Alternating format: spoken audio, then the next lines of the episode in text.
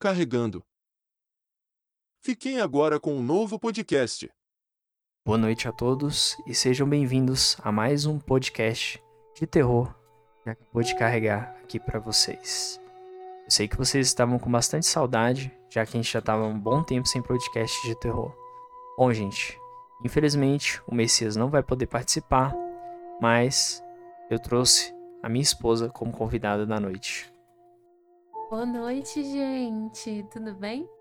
É, ela hoje vai, junto comigo, estar lendo os SCPs que trouxemos, né? Nós trouxemos sete SCPs diferentes para fazermos a leitura.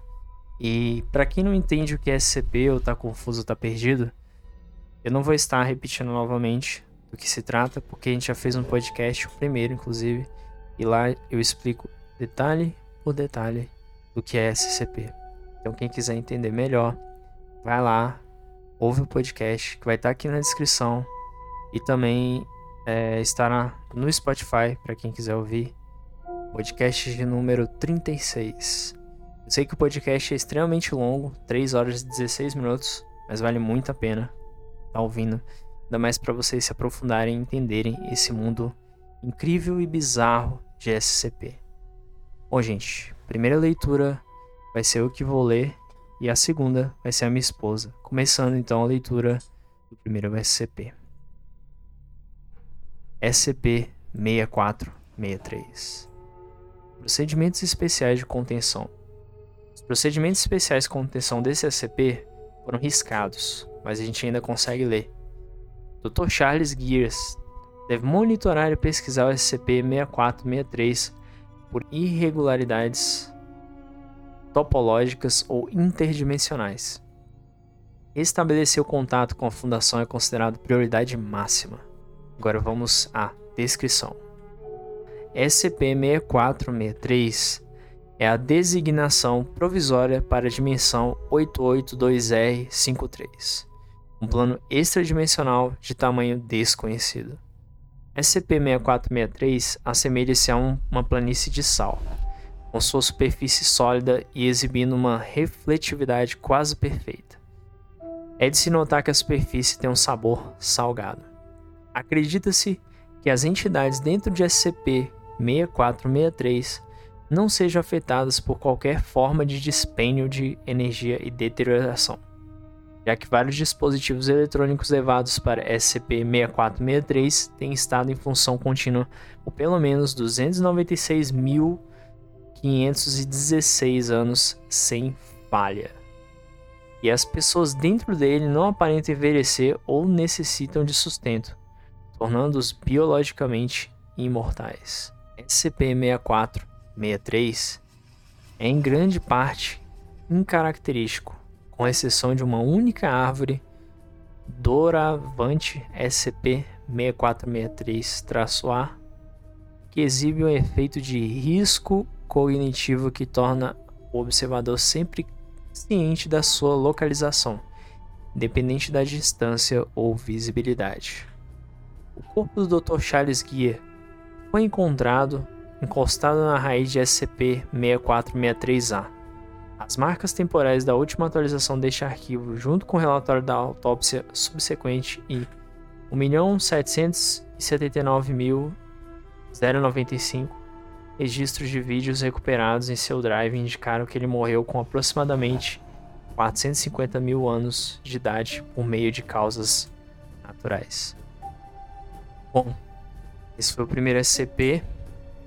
O que, que você achou desse, desse SCP, amor? Surreal. bem interessante, né? Esse daí. Muito interessante. Eu, a gente já iniciou logo com um SCP bem diferente, bem bizarro, né? É sobre. Bastante. E a quantidade de detalhes que posta aqui pra gente é surreal, gente. É, o bom dos SCPs é que a galera é tão criativa que eles colocam muitos detalhes, né, na... na... Em, to... em cada SCP, cada SCP possui um nível de detalhes tão grande que você até chega a questionar se pelo menos não tem um ou outro que é real. Justamente. Que é que fica aí a dúvida, né? Fica muito de que é real. Né? Ou é ficção. Bom, gente, agora minha esposa vai ler o SCP subsequente, ela que vai estar tá lendo aqui, né? Aqui vai ter uma diferenciação, porque geralmente tem a classe do objeto, aqui vai ter a classe de contenção. Ela vai estar lendo esses novos é, novas classes e tal que foram colocadas ali, né? Enfim, vocês vão ouvir agora a leitura dela. Item número 6499. Nível 2 restrito. Classe de contenção seguro. A classe de distribuição do item é Dark. E a classe de risco é Notice. Procedimentos especiais de contenção. SCP-6499 deve ser mantido em um armário de itens anômalos comum no sítio 196. Quando não diretamente observado, o objeto é inativo e nenhum procedimento posterior é necessário. Descrição: SCP-6499 é um livro de capa dura com 252 páginas. A capa e lombada estão em branco, mas a primeira página do livro exibe o título Capítulos sobre Terapia Comportamental Cognitiva. Sem informações extra em relação ao autor, editora ou ano acrescentada. O livro contém múltiplos capítulos sobre teoria psicológica e práticas, variando de exercícios de meditação a técnicas de US Navy SEALs para se manter calmo durante uma batalha. SCP-6499 foi descoberta nos restos de uma construção queimada em vírgulas. O objeto chamou a atenção da fundação quando agentes do campo encontraram relatos de uma mulher milagrosamente sobrevivendo a um incêndio estrutural completamente ilesa. SCP-6499 foi encontrado intacto no local. Aviso: segurança no setor 2 foi comprometida, funcionários não atribuídos à tarefa críticas devem imediatamente buscar abrigo nas salas seguras designadas. SCP-6499 aparenta ser não anômalo na vasta maioria do tempo. SCP-6499 começa a manifestar suas propriedades anômalas quando três critérios são atendidos. O indivíduo deve estar na mesma sala, já que SCP-6499 deve estar dentro da linha de visão do objeto. Uma situação de crise na qual o indivíduo mencionado acima esteja em uma situação de risco de vida devido a um ambiente perigoso ou desastre iminente. O sujeito deve estar em um estado de alto pesar emocional.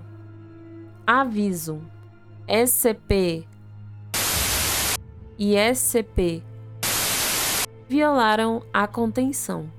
Código 196A vermelho. Quando todos os critérios são atendidos, SCP-6499 irá tornar a si mesmo e o sujeito imunes a qualquer forma de ferimento ou lesão convencional ou inconvencional. A partir desse ponto, o sujeito deve ser referido como SCP-6499-1. Um efeito anômalo secundário ativado durante uma crise faz com que o SCP-6499-1 seja completamente apático aos seus arredores e perigo iminente. O sujeito, em vez, exibe moderado tédio irá retomar sua tarefa ao invés de tentar chegar à segurança. SCP-6499 irá cessar seus efeitos uma vez que ambos si mesmo e SCP-6499-1 não estiverem em perigo imediato. Terceiro, um efeito amnéstico irá se ativar, apagando todas as memórias da situação de crise de SCP-6499-1, causando moderada confusão quando questionado. Aviso: o sítio está sofrendo múltiplas violações de contenção classe Keter e Euclídeo. Confinamento total do sítio 196 iniciado. Adendo. Sumário de testes de SCP-6499. Prefácio. Pesquisadores não devem abortar o teste mesmo quando a cobaia parece estar ferido. Os efeitos anômalos de SCP-6499 somente aparecem quando o cobaia está em real perigo. O Comitê de Ética providenciou a aprovação para este protocolo. 6 de 7 de 2021. Teste 3 Incineração. Classe D foi instruído a entrar em uma câmara de incineração comum na qual SCP-6499 foi colocado antecipadamente. Resultado: Classe D sofreu altos níveis de estresse emocional quando o gás preencheu a sala. Pesar emocional desapareceu um segundo depois. O cobaia olhou brevemente para as chamas antes de se sentar no chão com um suspiro e começou a descascar suas unhas. Quando a pesquisadora doutora Ellie Glasgow perguntou como o classe D se sentiu durante a incineração, ele respondeu: É aceitável. Classe D saiu da sala sem nenhum dano a si ou suas roupas. 12 de 7 de 2021. Teste 5. Sufocamento por submersão. SCP-6499 foi entregue a um classe D para leitura em sua cela. 15 minutos depois, a cela foi inundada com água. Resultado: após uma inicial demonstração de horror em relação ao nível de água aumentando, o cobaia sentou na cama e continuou a ler enquanto a água subia até seu nariz. Classe D saiu da sala com suas roupas secas. 25 de 7 de 2021. Teste 9. Agressores anômalos. Classe D foi instruído a entrar na câmara de contenção de SCP censurado onde SCP-6499 havia sido deixado mais cedo neste dia. Resultado: após um curto momento de choque ao ver SCP censurado, o classe D sentou no meio da sala.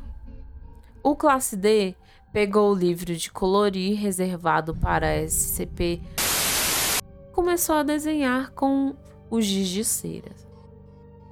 As ameaças de SCP foram ignoradas. SCP começou a atacar o cobaia sem efeito. Aviso: SCP, vírgula, SCP e diversas outras anomalias meméticas e contagiosas violaram o confinamento. Protocolo descanso final foi iniciado. Adendo 2 SCP-6499 Durante a preparação de outro teste com SCP 6499, uma situação de crise repentina emergiu e os efeitos de SCP-6499 foram acidentalmente ativados. Dr. L. Glaslow foi pega em seu efeito enquanto seus colegas saíram para enfrentar a ameaça ou buscar abrigo. Apesar de ser instruído a buscar abrigo também, o sujeito priorizou aderir café e finalizar a documentação a qual foi atribuído. O sujeito notou sons guturais feitos quando a FTM-16-2, palhaços da turma, atirou em classe D infectados, mas ignorou. Quando instruído a parar, o sujeito continuou a ir em direção à máquina de café, terminando o documento em seu celular. O sujeito não sentiu desconforto do fogo causado por SCP ou os manequins que tentaram estrangulá-lo. Aviso: o dispositivo nuclear do sítio 196 foi ativado. Contagem iniciada. 10, 9, 8. O sujeito não sentiu desconforto enquanto o dispositivo nuclear debaixo de seu espaço de trabalho era ativado e, em vez, curtiu um gole de café bom enquanto salvava as edições finais que fez o documento. 4, 3, 2, 1. É, esse SCP foi bem bizarro, né? Basicamente ele deixa a pessoa imune a qualquer coisa, né? Com certeza. Mas é bem interessante. Eu não conhecia esse SCP, quando tô conhecendo agora pelo podcast. Eu achei bem legal até. A ideia dele é bem interessante. O conceito ali de um livro que transforma as pessoas em super pessoas, super humanos ou imunes, né? Imortais e tudo. Foi um pouco parecido com o conceito do SCP anterior, que a gente leu o 6463, que na verdade o 6463 é mais para um universo alternativo onde torna as pessoas não imortais, mas com longevidade, né? Porque se torna as pessoas imortais. Ô, gente, então agora que minha esposa leu o SCP 6499, eu estarei lendo o próximo SCP. SCP 303. Classe do objeto Euclídeo. Procedimentos especiais de contenção. Atualmente, como a anomalia não foi localizada além dos limites do sítio, toda a área do sítio é altamente designada como área de contenção do SCP-303. Todas as salas do sítio devem ser alteradas sempre que possível, no objetivo de se ter duas entradas separadas por uma distância de 10 metros ou em uma linha de visão.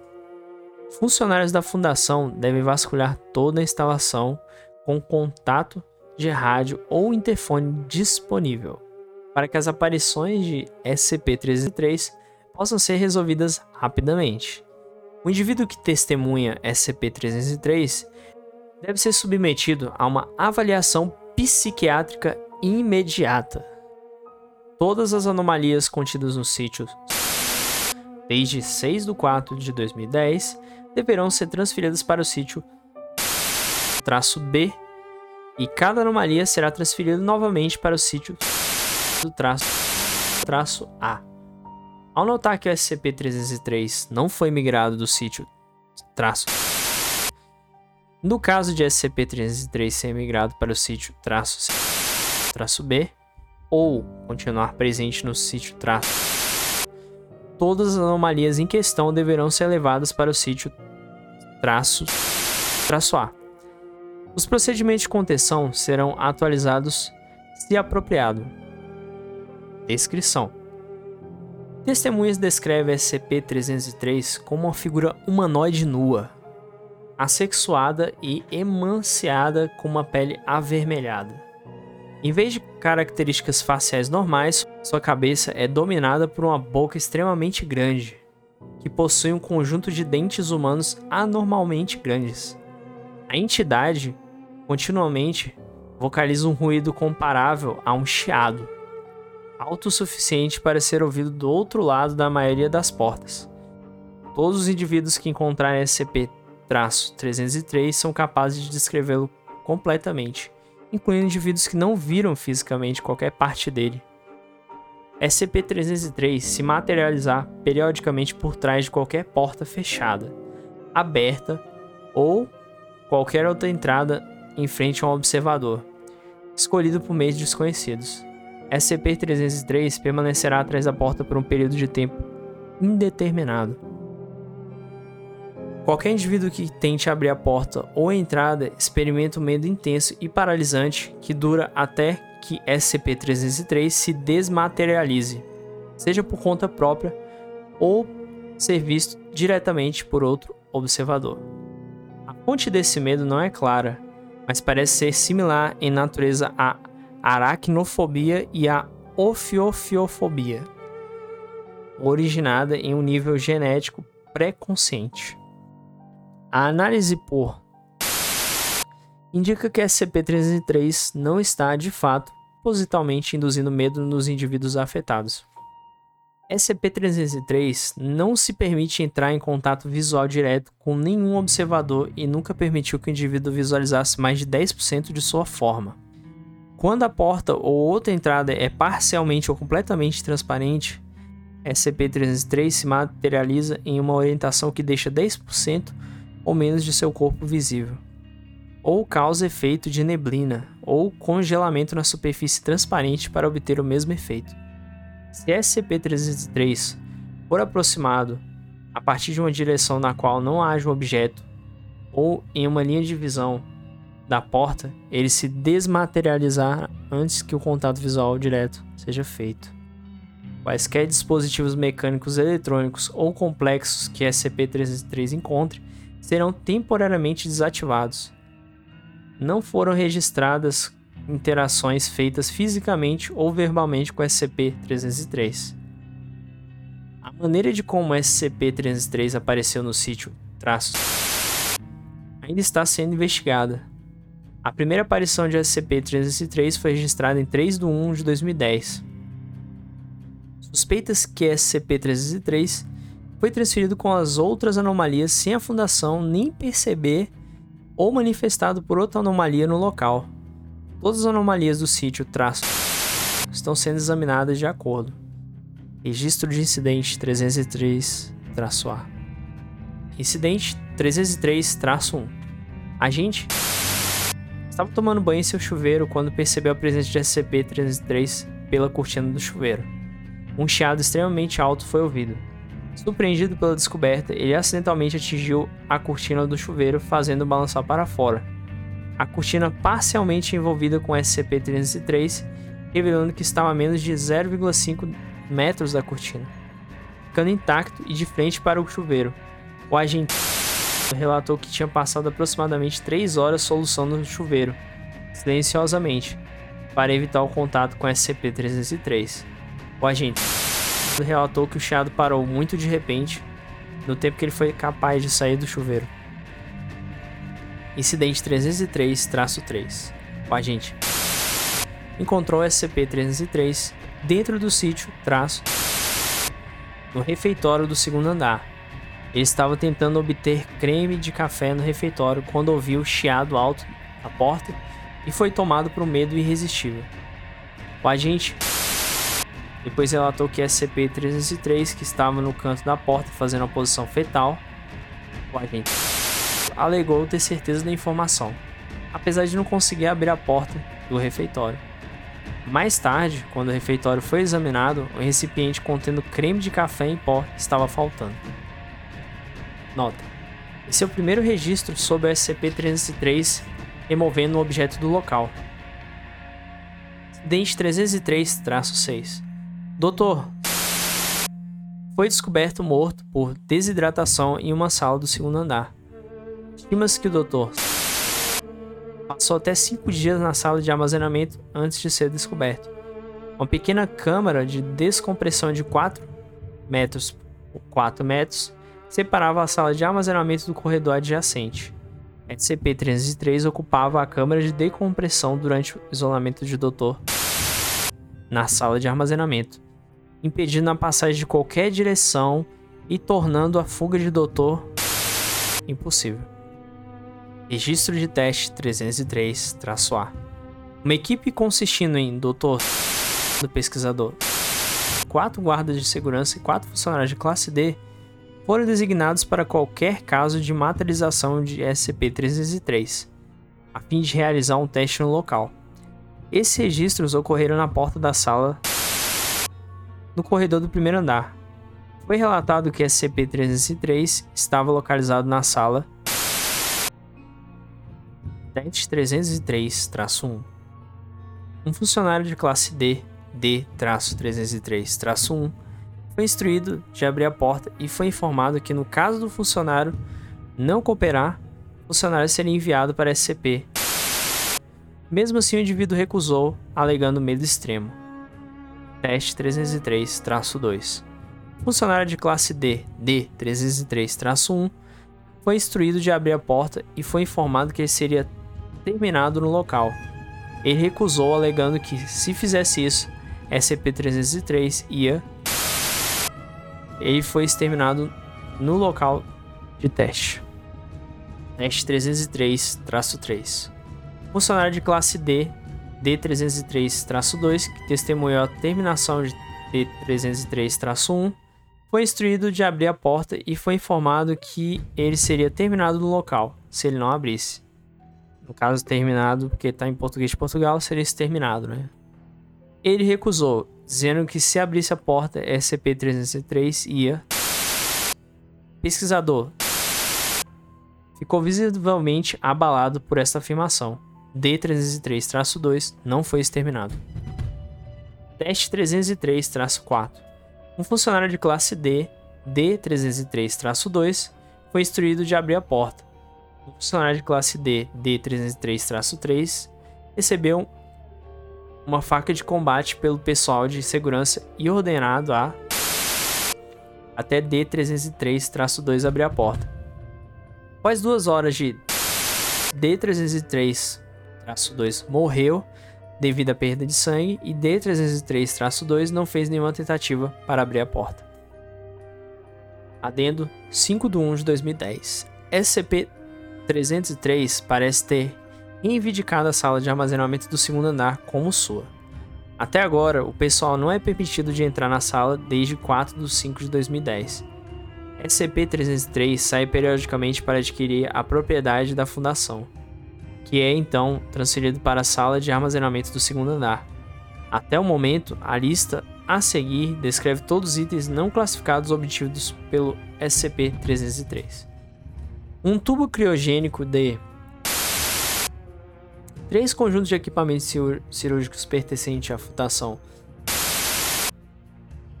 dois cadáveres de funcionários de classe D, um gerador de gasolina, uma variedade de produtos químicos, incluindo grandes quantidades de triptofano, fenilalanina e tirosina, entre outras. Um recipiente que estava contendo uma quantidade de creme de café em pó, e além disso, vários materiais classificados foram obtidos por SCP-303. A equipe ainda está tentando determinar quais propósitos específicos de SCP-303 pode ter para esses materiais. E aí? Agora vai ficar com a porta aberta ou ficar de costas para uma porta? Como é que é a sensação? Há muito tempo atrás, quando eu assistia. É... Fringe não, né? Fringe. Fringe. Há, há muito tempo atrás, quando eu assistia Fringe, eu olhei para minha janela e apareceu exatamente isso que foi caracterizado. Exatamente. Por isso que você Por tava. isso que eu fiquei assustada. É, porque, pra quem não sabe, quando eu tava lendo aqui, minha esposa tava espantada aqui e eu fiquei, cara, será que ela já viu algo parecido? Exatamente. Cara, eu tô tremendo até agora. Nossa. Isso é tenso. É porque... porque foi uma visão tão assustadora e o ruído que fazia. Fazia ruído também? Sim.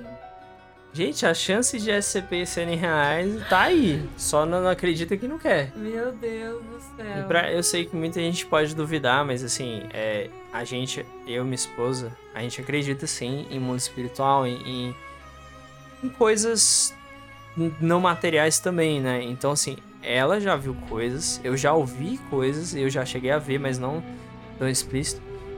A gente vai trazer aí umas histórias pessoais que a gente for contar por futuramente. Por isso que eu fiquei resistente a falar disso.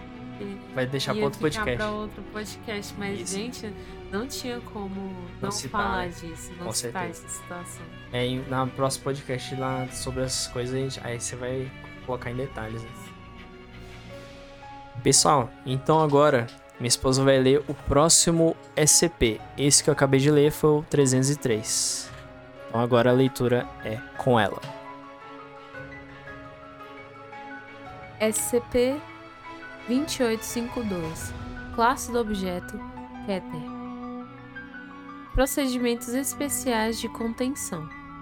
A contenção do SCP 2852 é focar no rastreamento e interrupção de incidentes sempre que possível e monitoramento geral de centros populacionais compatíveis com SCP-2852. Todos os indivíduos envolvidos em eventos de nível azul e nível branco devem ser monitorados extensivamente e suas identidades devem ser dadas à aplicação de lei local com potenciais ameaças terroristas. Mesmo quando, quando interrompidas, os indivíduos envolvidos em eventos de nível azul e nível branco devem ser catalogados e seus nomes devem ser enviados para agências locais de aplicação de, da lei. Indivíduos que testemunham a interrupção de qualquer evento devem receber amnésicos de classe B. Eventos de nível preto devem ser monitorados até a conclusão.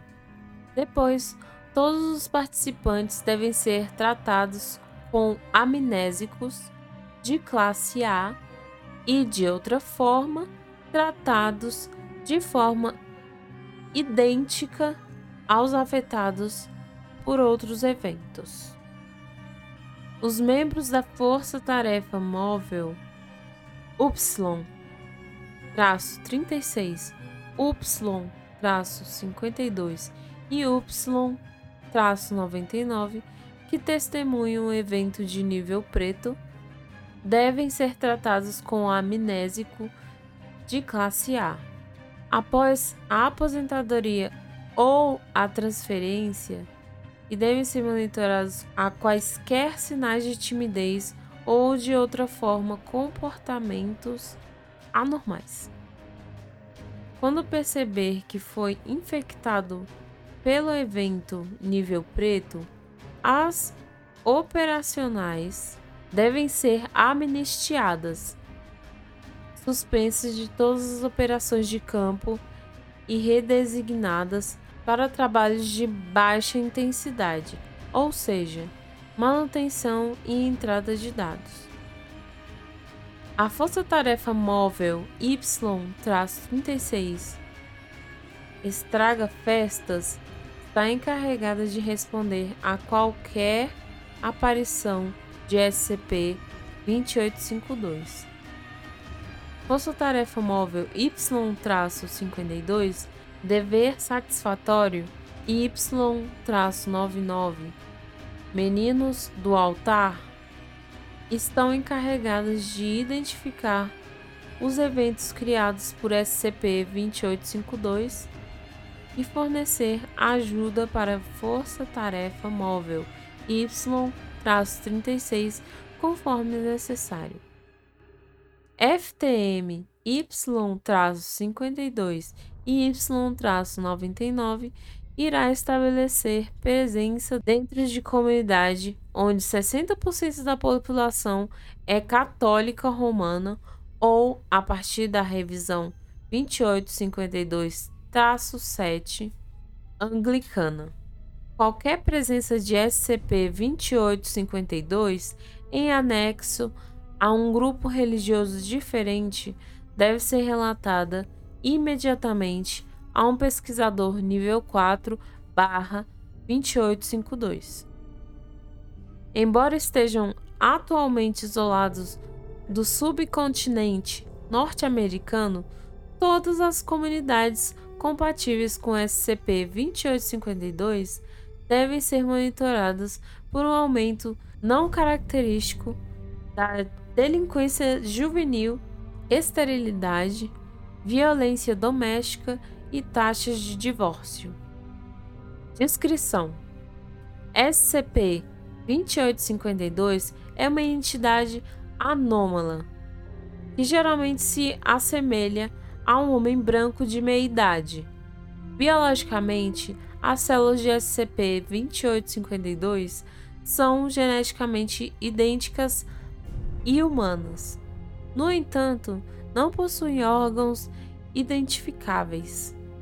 O corpo é composto por tecido muscular fibroso, com os dentes e os cabelos sendo feitos de quitina quimicamente semelhante aos da família Cicadidae. Os olhos, ao parecerem ser não anômalos à distância, são colocados nas bases sem qualquer conexão nervosa.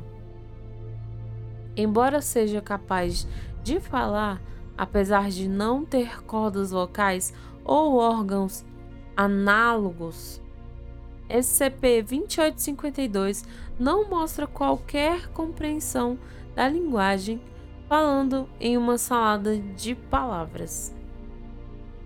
Apesar disso, todos os indivíduos em um evento compatível a SCP-2852 perceberão o sujeito como falando de forma inteligível e considerará suas ações como normais, a menos que seja esclarecido antes suas propriedades anômalas.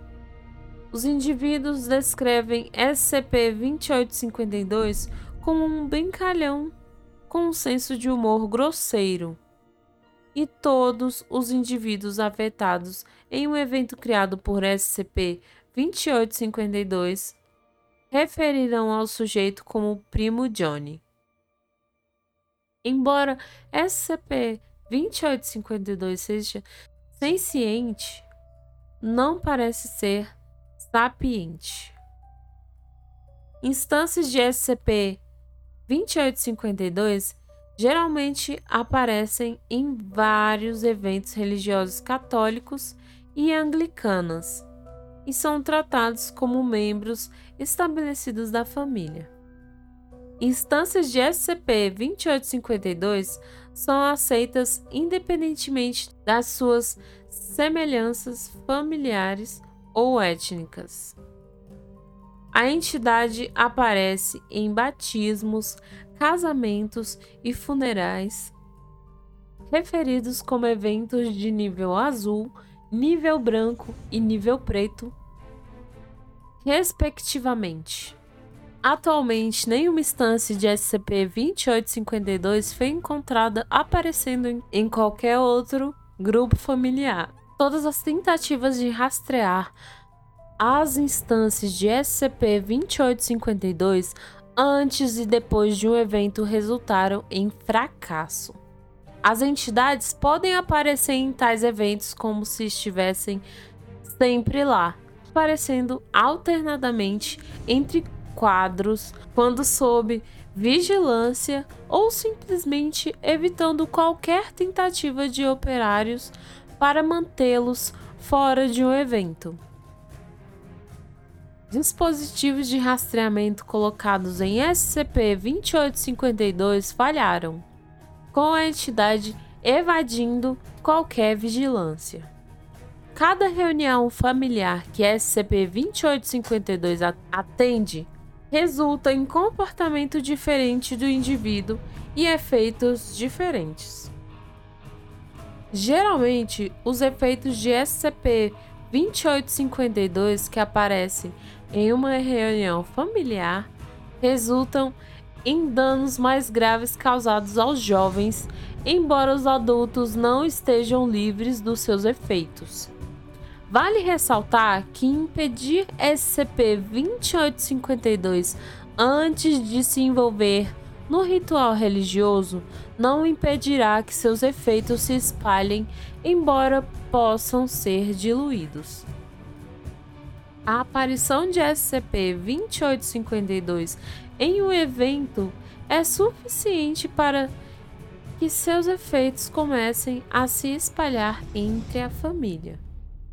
Quando questionados após um evento, todos os indivíduos afetados relatam um sentimento carinhoso em relação ao SCP-2852, independentemente de suas ações durante o evento. Níveis do SCP: O nível azul.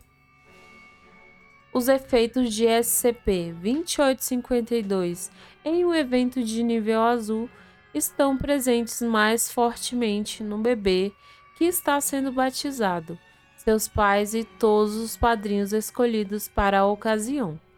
Durante o ritual de batismo, SCP-2852 irá se envolver diretamente nos procedimentos, atuando como um terceiro padrinho quando, tradicionalmente, há apenas dois: um homem e uma mulher. Os eventos de nível azul ocorrem de forma idêntica, apesar da presença de um terceiro padrinho, até que o bebê seja submerso na água.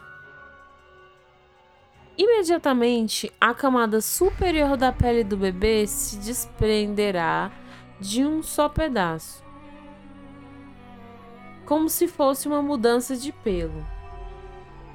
Este processo não parece prejudicar o bebê de forma significativa. Os padrinhos comerão a pele entre si. Posteriormente, a massa continuará como normal e SCP-2852 sairá junto com a família. O bebê batizado tem chance de morrer nos próximos seis meses, muito acima da média nacional. Os bebês que sobrevivem apresentam múltiplos transtornos de personalidade cluster B. A maioria junta grupos anticapitalistas, vários GDIs ou, se não controlados, se envolverão em comportamentos destrutivos, geralmente manifestando-se em dados pessoais abuso de animais ou pedofilia. Os padrinhos e os pais biológicos serão tornados estéreis, independentemente do sucesso de SCP-2852 em se tornar parte do ritual batismal. Ambos os grupos se suicidam dentro de cinco anos em um evento nível azul, normalmente através do afogamento. Todos os indivíduos que não participam do ritual de batismo são 500% mais prováveis do que a média nacional em terem doenças respiratórias. Aqueles que ainda são capazes de terem filhos são muito mais propensos a abandoná-los, às vezes permitindo que o bebê morra no processo. Um casal afetado por um evento de nível azul em Ohio deu à luz trigêmeos, os quais então se separaram e penduraram-se em árvores ao redor de sua propriedade. A adolescência passada e a idade adulta os bebês expostos à canção das cigarras respondem com extrema ansiedade e acompanham sintomas físicos como boca seca, náuseas, vômitos, diarreia e dores de cabeça. A agitação de alguns sujeitos aumenta em surtos violentos, o que resultou em pelo menos 20 mortes. Quando entrevistados sobre a causa do seu distúrbio, nenhum sujeito já identificou a canção de cigarra como um gatilho para seus episódios. Mesmo em uma entrevista envolvendo interrogação reforçada de nível 5, o sujeito nunca indicou o papel da canção de cigarra em seu ataque à paróquia, que resultou em 18 mortos e 10 feridos, incluindo seus pais e três irmãos. Nível branco. Durante a cerimônia de casamento, SCP-2852 se inserirá, se inserirá como um padrinho e seus efeitos anômalos mais deletérios só se manifestarão após os votos. Depois que os anéis foram trocados, SCP-2852 produzirá vários implementos que permitem que as damas de honra e padrinhos retirem seus dentes um a um. Os indivíduos parecem ser inconscientes de qualquer dor que normalmente ocorreria durante esse evento. E a perda de sangue por meio de meios ainda desconhecidos não ocorre. Os noivos serão apresentados com os dentes e o comerão. Os danos causados aos dentes e mandíbula da noiva e do noivo são extensos mas qualquer perda de sangue que ocorrerá não será fatal. O noivo, então, em lugar de votos, vocaliza uma canção de cigarra atualmente desconhecida, que foi conhecida por atingir 140 decibéis, SPL, o que causará danos irreversíveis aos ouvidos dos indivíduos presentes no local. Atualmente, nenhum indivíduo foi ensurdecido por sua própria ligação. Na recepção do casamento, o SCP-2852 assumirá o papel de melhor homem e dará um discurso. Esse discurso, como todas as vocalizações de SCP-2852, será sem sentido e sem padrão para as palavras usadas. Os indivíduos reagirão ao discurso com emoção misturadas. Alguns chorarão incontrolavelmente e outros caem em risada histérica. Após o discurso, SCP-2852 produzirá um presente para os casados. Esse presente será 3,5 quilos de cabelo humano de várias cores, de 13 espécies parecidos de Tibicen linei e 23 dentes humanos em uma caixa de papelão. O teste de DNA em todos os presentes não foi conclusivo. A noiva e o noivo de um evento nível branco se divorciarão, em média dois anos após o casamento, geralmente como resultado de violência doméstica. Qualquer bebê que nascer durante seu casamento terá transtornos de personalidade do cluster B ou desfigurações que poderão ser prejudiciais à saúde. Todos os indivíduos casados que participam do evento se verão incapazes de se reproduzir, apesar da falta de mudanças detectáveis na biologia relacionada à fertilidade. A contagem de esperma e a qualidade do esperma permanecem inalteradas. A ovulação também permanece inalterada e não foram observadas irregularidades genéticas nos ovos.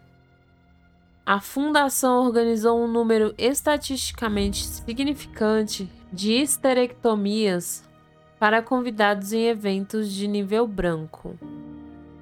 As cirurgias são prescritas e administradas por agentes terceirizados da, da indústria médica.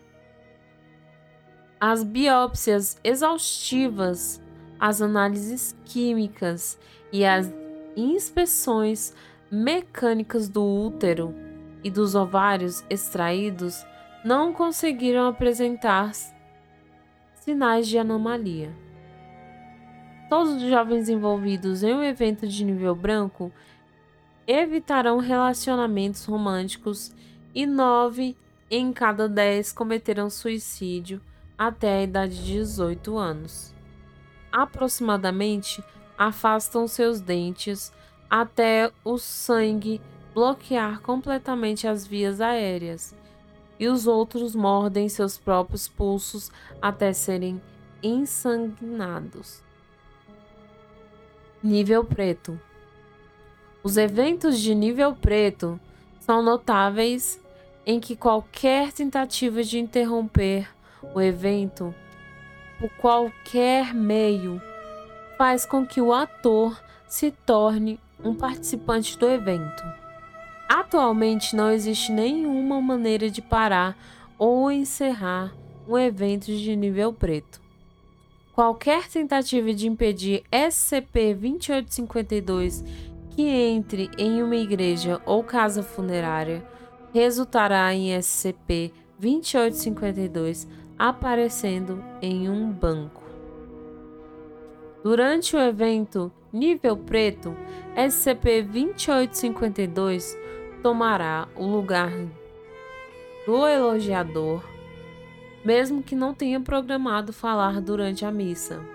O discurso, como qualquer vocalização por SCP-2852, será sem sentido, sem que se encontrem padrões.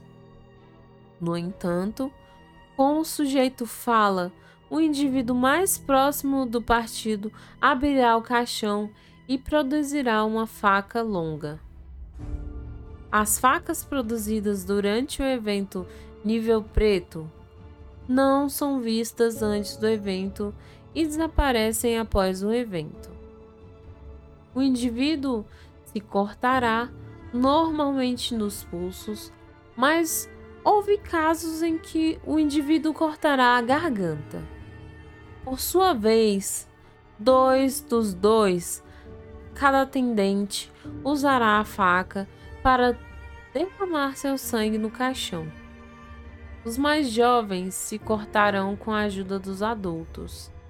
Apesar de muitos perder sangue suficiente para resultar na morte, nenhum efeito físico é visto nos participantes. O discurso de SCP-2852 eventualmente se transforma em uma música cantada por um Tibesen Lineal, Lineal macho. Todos os participantes responderão com a mesma chamada, apesar de a canção da cigarra estar limitada ao homem. SCP-2852 permanecerá no púlpito até que cada indivíduo tenha se sangrado e depois caminhar até o caixão e vomite uma mistura de sangue, polpa de madeira e uma espécie morto de Tibicen linel. Atualmente, desconhece-se como SCP-2852 é capaz de manter a mistura dentro de si, devido à falta de qualquer cavidade de tamanho suficiente em seu corpo. Uma vez terminado, a massa fúnebre continuará como normal e o caixão cheio de sangue e vômito de SCP-2852 será levado ao cemitério e abaixado para a terra. como é normal para um serviço funerário católico ou anglicano. Os eventos de nível preto normalmente terminam aqui. Se uma reunião familiar foi planejada para ter lugar após o funeral, SCP-2852 participará.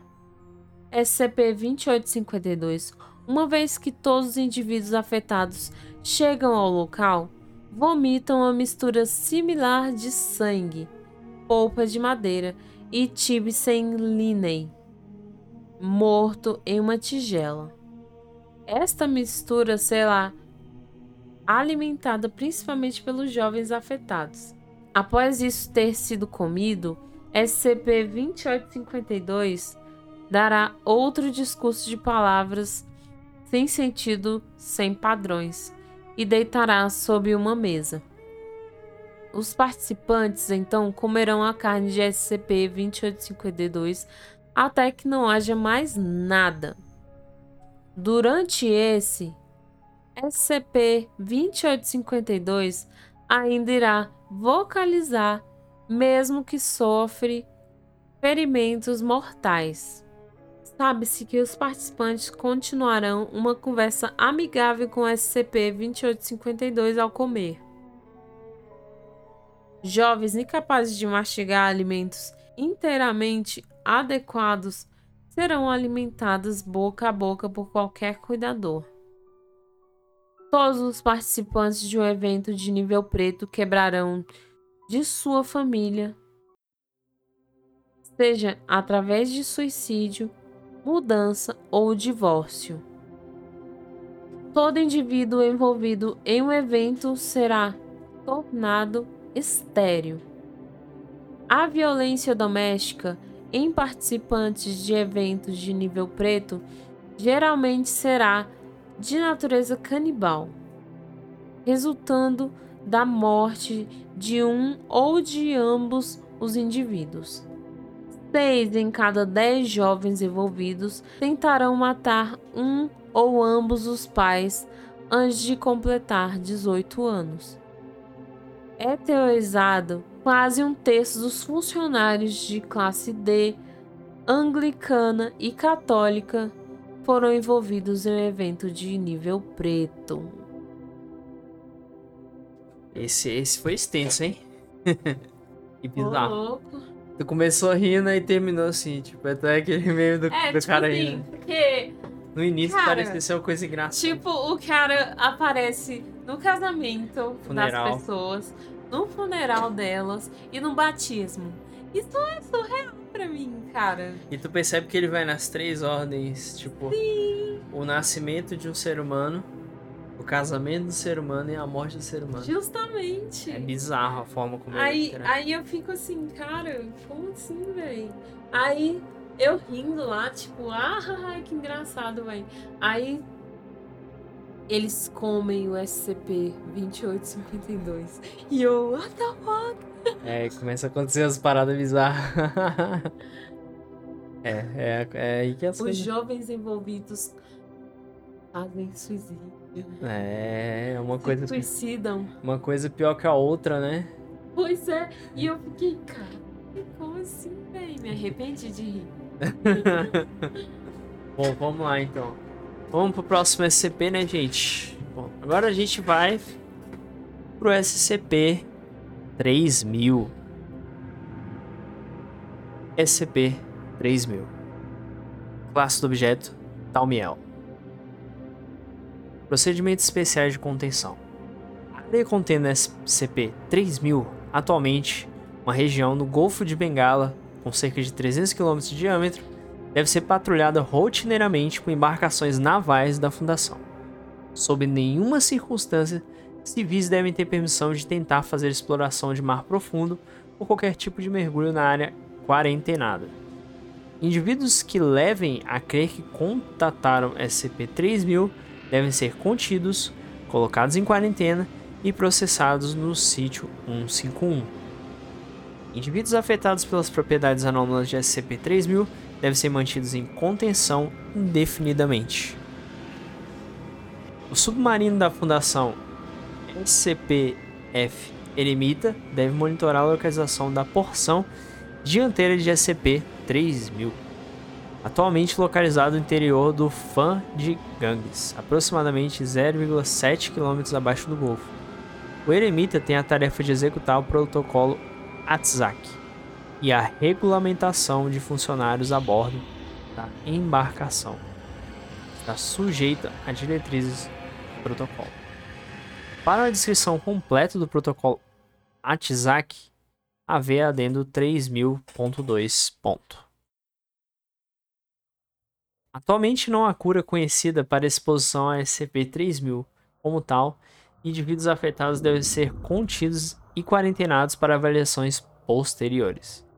Indivíduos a bordo do SCPF Eremita não têm permissões para deixar a embarcação, a não ser com o propósito de executar os procedimentos necessários para o protocolo ATSAC.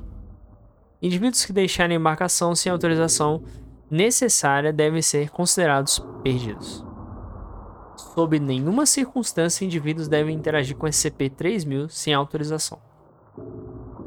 Descrição: SCP-3000 é uma entidade aquática, serpentina e massiva, semelhante a uma moreia gigante. O comprimento total de SCP-3000 é impossível de ser determinado, mas hipotetiza-se que seja entre 600 e 900 quilômetros. A cabeça de SCP-3000 mede cerca de 2,5 metros em diâmetro e seções do corpo em si podem ter até 10 metros de diâmetro. SCP-3000 é tipicamente uma criatura sedentária, apenas movendo sua cabeça em exposta a certos estímulos ou durante a alimentação. A maior parte de seu corpo está localizado dentro e ao redor de fã de gangues, e raramente se movimenta. SCP-3000 é carnívoro e, apesar de sua natureza sedentária, é capaz de se mover rapidamente para capturar presas.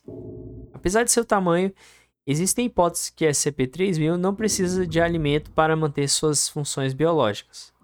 Apesar de SCP-3000 excretar uma fina camada de uma substância viscosa e cinza escura classificada como Y909, através de sua pele enquanto consome suas presas, o resultado final de seus processos digestivos é atualmente desconhecido. SCP-3000 é uma entidade de risco cognitivo classe 8. Observação direta de SCP-3000 pode causar diversas alterações mentais severas. Indivíduos que observam SCP-3000 diretamente, tanto quanto aqueles a uma distância incerta, SCP-3000, experimentam dores de cabeça inexplicáveis, paranoia, pânico e medo generalizados ou alterações ou perda de memória. O que vem a seguir é um dos registros históricos do sítio 151, escrito pelo Dr. Eugenius Getz, sobre a descoberta inicial de SCP-3000 e os efeitos sentidos então. O desconforto foi sentido por toda a tripulação conforme nós submergimos naquela primeira noite. Se isso era por conta de nossa incerteza a respeito do que descobrimos, ou se era algo mais sinistro, não especularei. Conforme continuamos a descer, Williams começou a suar profusamente. Quando perguntamos a respeito, ele não conseguia dizer porquê, dizendo que parecia que tinha algo faltando a ele, algo que ele não poderia deduzir o que era. Quanto mais descíamos, mais e mais erraticamente ele agia em um certo momento se referindo a mim como Darlene, e expressando incerteza em relação às suas tarefas que deveria executar. Sentimentos similares foram expressados por outros membros da tripulação, mas Williams foi o que sentiu mais. Sua resistência memética era, de longe, a menor entre todos nós, mas ele era um biólogo, não um memeticista. Quando finalmente entramos em contato com a entidade, ele começou a choramingar e teve de ser sedado. Eu lembro dele murmurando a palavra não de novo e de novo, como se estivesse incrédulo. Ele ficou em silêncio depois de algum tempo, conforme nos aproximamos da cabeça da entidade, e quando olhei para ele novamente, alguma coisa estava ausente em seu olhar. Ele nem mesmo piscou conforme fizemos a descida final. Próximo das 9 horas e 40, nós observamos pela primeira vez a cabeça da entidade. O desconforto era palpável agora. Vários dos outros membros da tripulação reclamaram de sentir uma nebulosidade e de esquecerem do que deveriam estar fazendo. Capitão Ritter sempre o mais homem dos homens, dispensou tudo como uma intoxicação por causa do nitrogênio e forçou-os a continuar a se aproximar da entidade.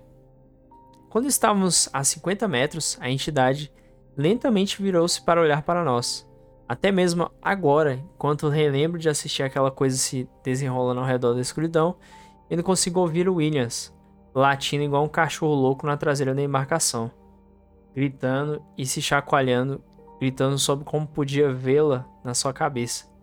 Perkins e Harrison tentaram amarrá-lo, mas ele se libertou e bateu o seu rosto contra uma das escotilhas. Ele acertou com tanta força que rachou a camada interna do vidro.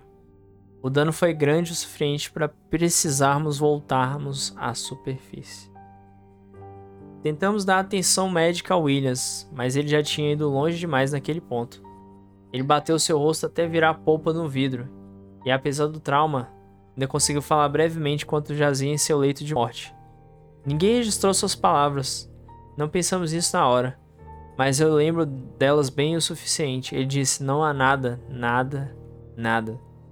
Quando atingimos a superfície, muitas horas depois, Williams estava morto. Na hora não pensei muito a respeito do que ele havia falado. Apenas balbuciações de um homem que ficou louco nas profundezas, eu pensei. Eu não sabia nada na época. Mas ainda agora eu consigo ver os olhos da criatura. Eu a vejo lá, pendurada na escuridão, iluminada por uma luz que eu não consigo ver a fonte. E eu sinto o terror persistente que Williams deve ter sentido naquela noite no submarino, enquanto ele era sobrepujado, ou seja lá, que escuridão aquela coisa maldita tenha saído. Descoberta. SCP-3000 foi descoberto em 1971, pouco tempo depois de dois barcos pesqueiros de Bangladesh 15 pescadores desapareceram ao longo da costa na Índia. Como o país de Bangladesh tinha sido apenas recentemente estabelecido nessa época, tinha sido sujeitado a perseguição política significante por parte do Paquistão, esse incidente recebeu grande atenção da mídia devido a um medo que fosse resultado de uma agressão estrangeira. Unidades locais de despacho costeiro não conseguiram localizar os barcos desaparecidos, aumentando ainda mais e mais a histeria midiática. Pesquisadores da Fundação estacionados em Calcutá, agora Kolkata, perceberam similaridade entre esse desaparecimento e outro incidente dois anos antes. Uma investigação profunda auxiliada por contadores Marioet Parcher revelou a localização dos dois barcos, além de uma desconhecida e não descoberta massa muito baixa na superfície do Golfo de Bengala. Mais investigações levaram à descoberta de SCP-3000. A área foi rapidamente assegurada e os atuais procedimentos de contenção foram desenvolvidos em abril de 1972. O protocolo de ATSAC sendo adotado em outubro de 1998. Adendo 3000.1 Registro da exploração do contato inicial. Observação. Está a seguir uma transcrição de registro de áudio feito durante o contato inicial de um mergulhador de mar profundo com o SCP-3000. Até esse ponto, nenhum mergulhador da Fundação havia se aproximado a menos de 300 metros de SCP-3000. Mergulhadores tinham a tarefa de avaliar a criatura e determinar a fonte do fluido cinza e viscoso que foi observado flutuando ao redor de sua cabeça. A equipe de mergulho era composta de três membros de FTM Orion 9, pescadores de reis, liderados por FTM-09 Alpha. Ponto de lançamento foi através da câmara de ar comprimido do submarino da Fundação SCP-F Stravinsky. Todos os mergulhadores estavam equipados com trajes de alta pressão, além de faróis frontais. Adicionalmente, um cordão foi conectado a FTM-0-9 Alpha, então foi ligado a um formato de T, tanto Bravo quanto Foxtrot. Iniciar gravação. Alpha. Tudo bem, comando? Estamos situados na câmara e prontos para sair. Comando, confirmado. Prossiga e desligue o som. Alpha. Orion 9, Alpha. Checando. Bravo. Orion 9, Bravo. Checando. Comando. Tudo bem. Homens, nós estamos em uma posição a cerca de 500 metros da cabeça dessa criatura. Garanto que seus cordões estão seguros e bem presos. Não queremos nenhum de vocês se separando de outros lá fora. Bravo. Como está a visibilidade lá embaixo hoje, comando? Comando, aguarde. Comando, cerca de 3 metros. Foxtrot. Então tá escuro pra caralho, né? Entendi. Bravo. Por que estamos saindo tão longe? Comando, o tamanho dessa coisa é difícil de compreender. E ela está enrolada em si mesma em vários lugares diferentes. Não podemos chegar muito perto porque tem muito corpo lá. A entidade não se move tem três semanas. Fox. Trot. Nenhum movimento? Comando. Afirmativo. Ela se move bem pouco com as correntes lá embaixo. Mas nada além disso. Se não fosse pelo movimento da cabeça, observado pela primeira equipe submersa, nós provavelmente nem saberíamos se isso estava vivo ou não. Foxtrot. isso é confortante. Alpha. Certo. Bordões estão apertados. Inunde a câmara. Comando. Confirmado. Barulho de água corrente é ouvido conforme a câmara é inundada. Nenhum dos outros sons é ouvido por vários minutos. Depois de algum tempo, o som da água corrente cessa. Alpha, vocês estão bem? Bravo, tô bem. Foxtrot, tá frio pra caralhos aqui, hein? Alpha, tomara que não fiquemos aqui fora por muito tempo então. Liguem as suas luzes, rapaz. Aqui vamos nós. Todos os membros da equipe de mergulho saem da câmara de ar comprimido. Há um som mecânico abaixo conforme a porta da câmara fecha atrás deles. Um clique abafado é ouvido. Stravinsky ativa seus faróis de popa. Foxtrot. Ei, Alpha, uh, talvez essa seja uma hora ruim para perguntar, mas eu não consigo lembrar como eu ligo meu farol e... Alpha, seu farol está ligado, Foxtrot. Foxtrot, ele... O quê? Do que você me chamou? Alpha, da sua designação. Mulher nem Foxtrot. Bravo. Eu sou o Foxtrot, chefe. Alpha, pera aí. O que você tá falando? Foxtrot. Eu não entendo o que você quis dizer com designação. Alpha. É a porra do nome de chamada, Bravo. O que você quer dizer? Bravo. Quem é Bravo? Alpha. Eu... Uh. Pera aí. Eu ia dizer algo. Barry. Você ainda tá aí? Comando. Aguarde. Vá para onde foi comandado. Alpha. Ei. Estamos tendo um pouco de dificuldade aqui fora, eu não tenho certeza de quem. Parece que nós temos uma certa confusão a respeito das designações e eu não sei direito para onde estamos indo. Foxtrot. Onde exatamente nós estamos? Bravo. Deus, vocês. Vocês estão sentindo isso? Tô com uma dor de cabeça horrível. É como se tivesse enfiado uma agulha no meu cérebro, alguma coisa. Comando.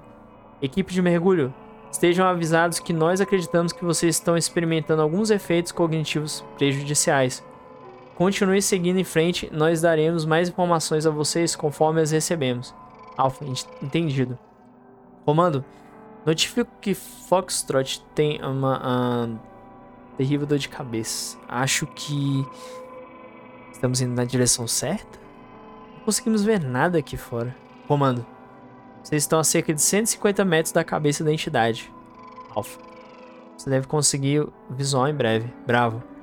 Comando, eu não vejo nada. Onde nós estamos? Alpha. Onde nós estamos? Comando. Estamos quase lá, Alpha. A equipe de mergulho? Esteja avisado, estamos vendo a entidade se movimentando no radar. Alpha, eu... Barry, eu não tô vendo nada aqui embaixo. O que nós deveríamos estar procurando? Foxtrot. Tudo. Tudo que eu vejo é escuridão. Tem um vento frio maligno assoprando, me empurrando em direção à borda de algo que eu não posso ver. Alpha. Cala a boca, cala a boca, cala a boca. Comando. Bravo não está reagindo. Requisito que a missão seja abortada imediatamente. Bravo, espera um segundo. Foxtrot. Na borda do nada, a polegadas do esquecimento, tem uma tem uma doença na minha mente que eu não sei. Que, que não pode ser curada.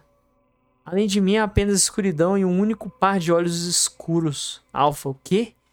O que, que você tá dizendo? Comando, equipe de mergulho, nós puxaremos vocês de volta imediatamente. Temos motivos para acreditar que. Alpha, Barry? É você? Como pode ser? Eu mesmo que cavei seu túmulo. Bravo. Eu consigo ouvir algo ali. Alpha, sou luz. Aponta a porra da sua. Foxtrot, silêncio, apenas silêncio. Minha consciência se desfazendo e apenas. Apenas. Comando. Equipe de mergulho. Algo está se movendo em direção a vocês. Eu repito, algo está se movendo em direção a vocês. Preparem-se para retornar ao. Alpha. Ah, isso é uma merda. Eu não consigo ver. Qual a distância que estamos do. Bravo. Tá logo ali, tá logo ali, porra. O que vocês dois estão fazendo, porra? Foxtrot. Resta apenas a enguia.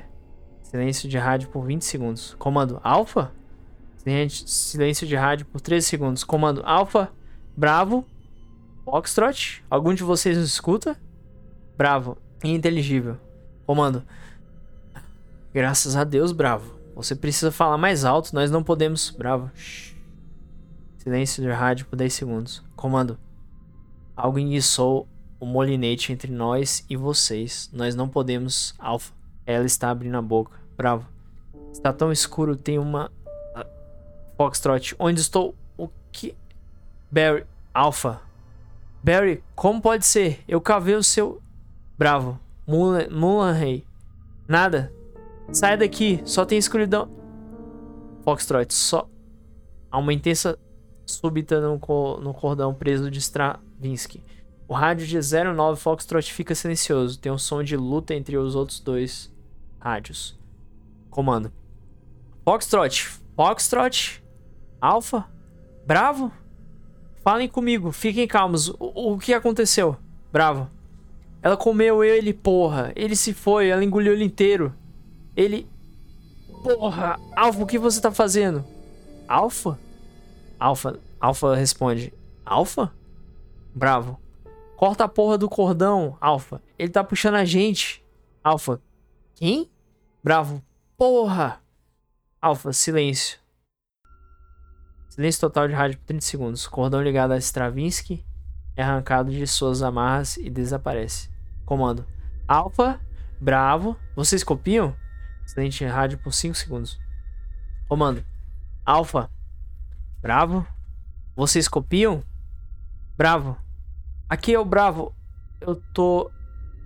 Eu tô flutuando no escuro.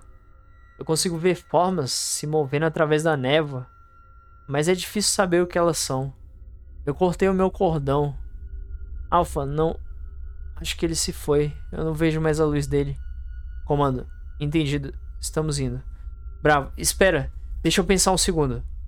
Cognição essa coisa, ela não funciona ao redor disso. Seu cérebro não consegue formar pensamentos, estática. Isso dói é como morrer e. Comando, bravo, você consegue ver a entidade? Bravo. Tá dentro da minha cabeça, gente. Enrolada lá dentro. Igual uma cobra. É algo a respeito dela. É, é cáustico. Eu consigo ver logo na minha frente. Não está fazendo nada. Ela não ela não tá se movendo. Só está parada lá, com a sua boca aberta. Acho que ela terminou de comer. Aquele fluido tá escorrendo através da pele ao redor da cabeça. Só um metro atrás. Só olhar para essa coisa me faz como se a sala estivesse girando. Eu sinto náusea. Minha cabeça não está trabalhando direito. Tem um aborto embaixo do piso e outro não. Espera. Isso é errado. Esse não fui eu. Quem disse isso? Bravo. Meu? Eu vou coletar uma amostra, espere aí. Comando. Bravo. Nós vamos mandar a equipe para te resgatar. Apenas fique firme. Bravo. Não, não, não faz isso. Não. Você tem que ser treinado para não sentir as coisas que eu estou sentindo. Senão ela entra em você. Talvez ela entre de qualquer jeito. Quem sabe? Parece o fim do mundo aqui embaixo, rapaz. Meu coração tá batendo em uma velocidade enorme e eu acho que eu estou morrendo. Só. Eu peguei a amostra. Vou colocar ela em um daqueles balãozinhos e deixar ele flutuar. Vocês vão conseguir pegar ela depois. Não fiquem muito tempo perto dessa coisa. Ela. Ela não. Somente. Somente ela. Comando. Bravo? Bravo. Acho que estou morrendo. Eu estou morrendo, eu sei. Eu estou morrendo, é isso. Eu só quero sair daqui. Sabe? Agora o meu corre. Não mande mais ninguém aqui. É muito escuro. comando Bravo. Ao custo da meia hora seguinte, o SCPF Stravinsky tentou aproximar-se de 09 Bravo, sem sucesso. O comando continuou a tentar se comunicar com Zero Bravo, mas Bravo ficou cada vez mais in inintangível, até que eventualmente ficou em completo silêncio. O rádio de Bravo continuou ativo pelos três dias seguintes, e respirações intermitentes poderão ser ouvidas até o rádio cessar funcionamento. Gente, tinha mais um protocolo para leitura, mas é muita coisa. E o podcast já tá enorme, então tem muita coisa. Então esse SCP a gente vai estar tá cortando essa parte pra gente ler o próximo SCP, que esse é enorme, enorme. É, é gigante. Então vamos à última leitura de hoje, já que o podcast até ficou muito longo, que é o SCP é, 6089, que é a minha esposa que vai estar tá lendo. Então agora ela que vai fazer então, é isso. Mas espera, antes da gente ler. Eu já ia esquecendo da gente comentar do SCP. O que, que você achou desse SCP bizarro? Da Moreia, sei lá, do mar. Muito bizarro. Te dá mais medo ainda do oceano agora? Nada, eu nem, eu nem cogito ir no oceano. é, gente, esse, esse SCP eu não conhecia e é estranho porque é só era pra ser apenas uma moré, mas é uma moré que faz a pessoa endoidar, né? Ter problemas de memória. Faz a pessoa morrer. Ou achar que vai morrer, né? Também. A gente não sabe exatamente se o rapaz acaba morrendo ou não. Um dos. Eu pessoas. acho que acaba morrendo. É porque ela não sabe o que fazer, né? Sim. Bom, então agora minha esposa vai ler o último SCP pra gente tá finalizando o podcast. Eu sei que vocês estão gostando, mas infelizmente a gente já tá no fim. Então ela vai ler o último SCP. SCP-6089 Classe de contenção seguro, classe de disrupção Dark e classe de risco Notice. Procedimentos especiais de contenção SCP-6080 é o auto contido dentro do sítio 132. Nota: por uma requisição do diretor do sítio, os funcionários não deverão orar perto do SCP-6089. Revisão pendente. Um pesquisador e um campeão, Dr. Jócia Lopes, do sítio 132, sugeriram a construção de outras capelas exclusivas para diversas religiões na equipe de funcionários do sítio 132. Descrição: O SCP-6089 designa a formação de antiga capela do sítio 132. Desde 21 de 6 de 2019, a capela é rodeada por uma barreira impenetrável, a qual impede entradas e saídas. Todos os domingos, às 9h33 da manhã, duas entidades humanoides vão se materializar dentro da capela. A primeira entidade, semelhante ao ex-funcionário Mark, está sentada na primeira fileira em frente ao altar. A segunda entidade está diretamente na frente da primeira. A primeira entidade então se aproxima da segunda e a ataca. Ambas entidades começam a lutar entre si. Depois de vários minutos, a segunda entidade cai no chão, com a primeira em pé sobre seu corpo. Ambas as entidades olham para o teto. Pouco depois, a capela é envolvida por chamas e irá queimar por um período de tempo indeterminado. Observou-se que os ruídos e cheiros associados às queimadas de fogo são ausentes. Sons, incluindo batidas, gemidos, bips e campainhas, emanam-se da capela. Os sons são únicos a cada evento. A frequência dos sons aumentam se um funcionário orar próximo ao SCP-6089. Os sons cessarão assim que a capela parar de queimar. Às nove e meia da manhã do próximo domingo, SCP-6089 será restaurado ao seu estado original. Adendo. Antes de 21 de 6 de 2019 e da designação de SCP-6089, um indivíduo profanou contra um ídolo colocado dentro da capela. O ex-funcionário Mark foi demitido depois que imagens de segurança o identificaram como o perpetrador. Devido a alterações relacionadas, os serviços religiosos na ala leste do sítio 132 são proibidos. Atualização: O sítio 132 foi notificado de que as questões religiosas interpessoais devem ser encaminhadas aos funcionários do Comitê de Ética local e ou ao Departamento de RH para investigação. É, pessoal. É, bom, até que esse SCP foi curto. E, bom, esse foi o SCP-6089. Tanto quanto bizarro, né? Uma capela que pega fogo e aparece duas entidades e do nada ela restaura, né? O que, que, você achou disso, amor, essa bizarrice? Achei surreal, né? Mas como todos os SCPs são surreais, né? Tudo é... de medo. é, a gente teve de tudo aqui. A gente teve a capela, teve humanoides, enfim. Bom, pessoal, que acontece? A gente lê mais um SCP, conforme a gente, é, a gente percebeu que tinha acabado muito rápido o podcast, né? Aliás, o outro SCP tinha sido muito rápido. Então a gente ia ler mais um.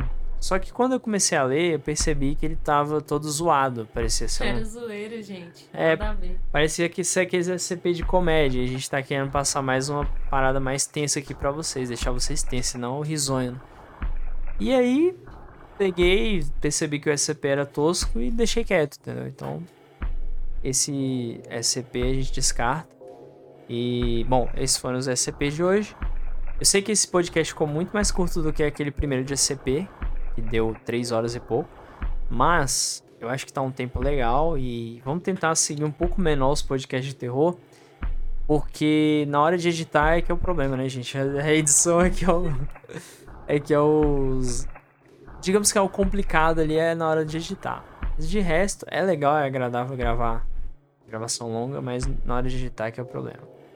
Então eu queria só agradecer novamente a todos que ouviram, seja no YouTube, seja nas, plataformas de áudio. Obrigada, gente. Agradecer a minha esposa que participou aqui comigo. Uhul.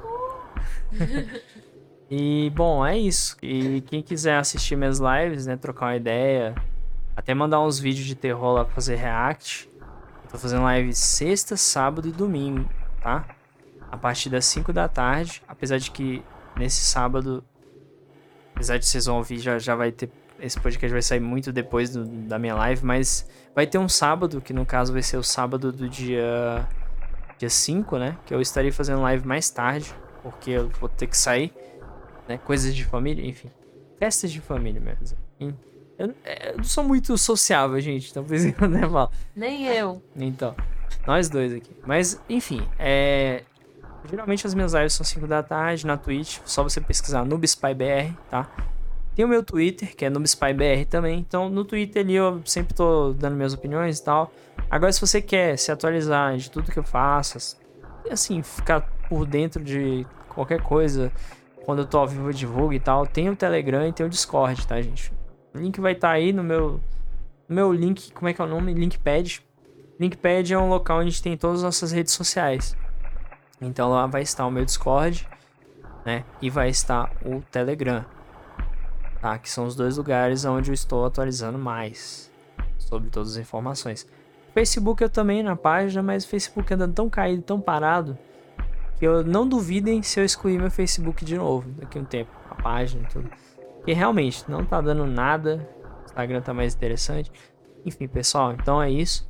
No meu Instagram, caso vocês queiram, né? Eu posto umas fotos legais lá eventualmente, faço uns vídeos curtos e tal. E às vezes eu posto algum update ou alguma opinião.